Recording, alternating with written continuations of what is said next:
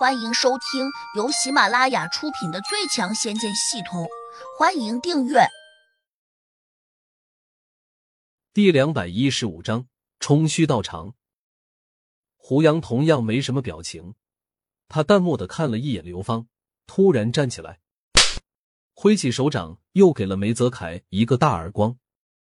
这个响亮的耳光再次把大家都给惊呆了，就连刘芳也有些错愕。你还敢打我？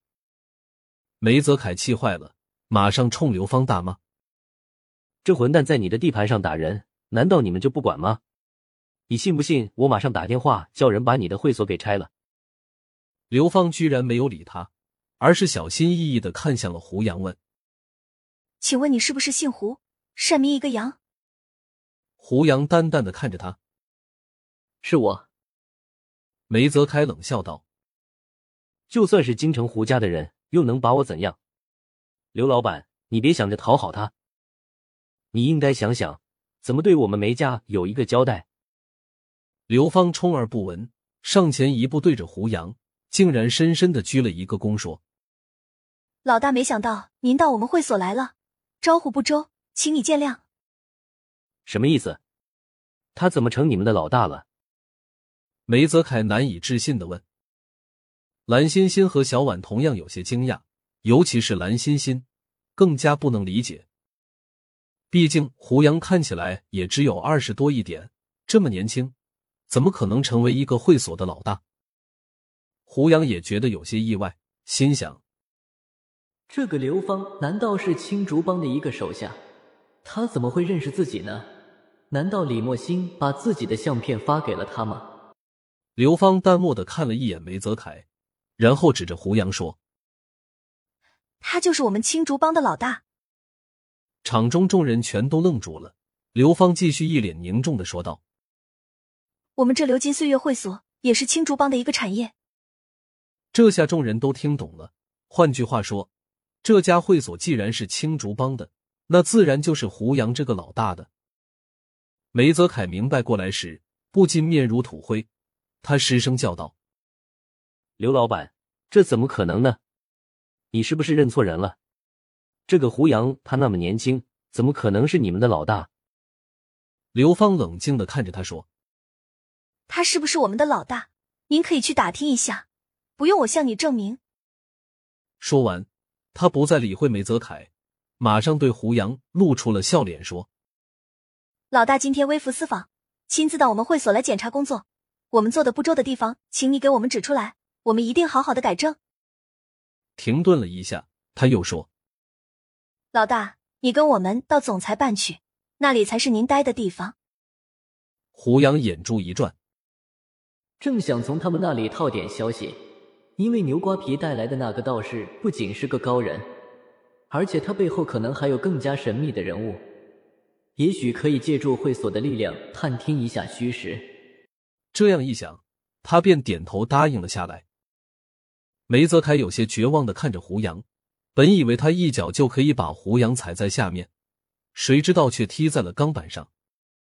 蓝欣欣虽然感到非常的惊讶，但还是小声的对小婉说：“你太厉害了，居然能够认识这么大一个会所的老板。”小婉骄傲的说：“我胡杨哥可不只是一个老板那么简单的人物，他的本事大招呢。”就在梅泽开想退场的时候，王荣灰溜溜的走了出来。从刘芳的身边经过的时候，他低头鞠了一躬，说：“刘老板，我已经把钱给补上了。”刘芳指了下胡杨，说：“我不是你们的老板，我只是这里管事的。真正的老板是我们胡老大。”王荣看呆了，好像有点不敢相信自己的耳朵。他呆呆的望着胡杨，说。你，你是我们老大。胡杨点了点头。王蓉反应很快，急忙说：“胡老大，既然我帮你出了头，那你怎么能够开除我呢？我觉得你赏罚不公平啊。”胡杨看了他一眼，心想：这家伙反应还挺快的。但是我这个当老板的，怎么能够因为别人的一句赏罚不公，就重新更改主意？王蓉，你做事毫无原则，见风使舵的本事倒是很强，就冲这一点，你就不适合做这样的工作。胡老板，我可以改的，我可以照你的话去做。就在这时，一个声音突然传了出来：“你不用改。”胡杨下意识的转头看了过去，刚才进去的那个中年道士走了出来，他的身后还跟着牛瓜皮。刘芳拧着眉头问：“请问你是谁？”贫道早已忘了姓氏，别人都叫我冲虚道长。中年道士转头指向胡杨说：“据贫道了解。”你之所以做了青竹帮的老大，是因为你杀了前任帮主。贫道没有想到的是，青竹帮毫无血性，自家帮主被人灭了，竟然还让仇人来做新的帮主，这是其一。其二，像你这样一个修炼中人，竟然和城市中人争名逐利，这样合适吗？胡杨学着他的口气反问道：“你一个出家人出来管这么多闲事，合适吗？”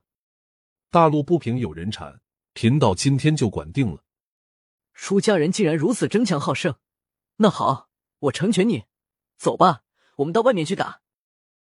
胡杨摊开手掌，指着窗外说：“冲虚道长一点也不含糊，说了一声请，立刻飞身冲出了窗户。”胡杨的嘴角划过一丝笑意，闪身冲向了牛瓜皮，立刻把他抓在了手里。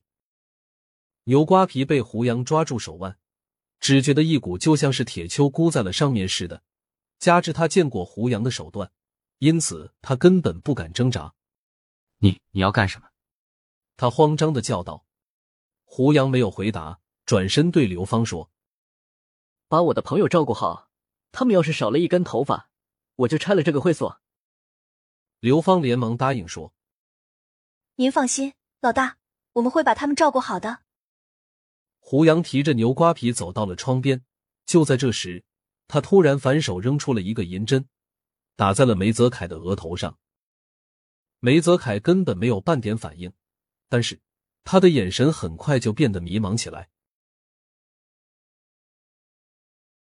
本集已播讲完毕，请订阅专辑，下集精彩继续。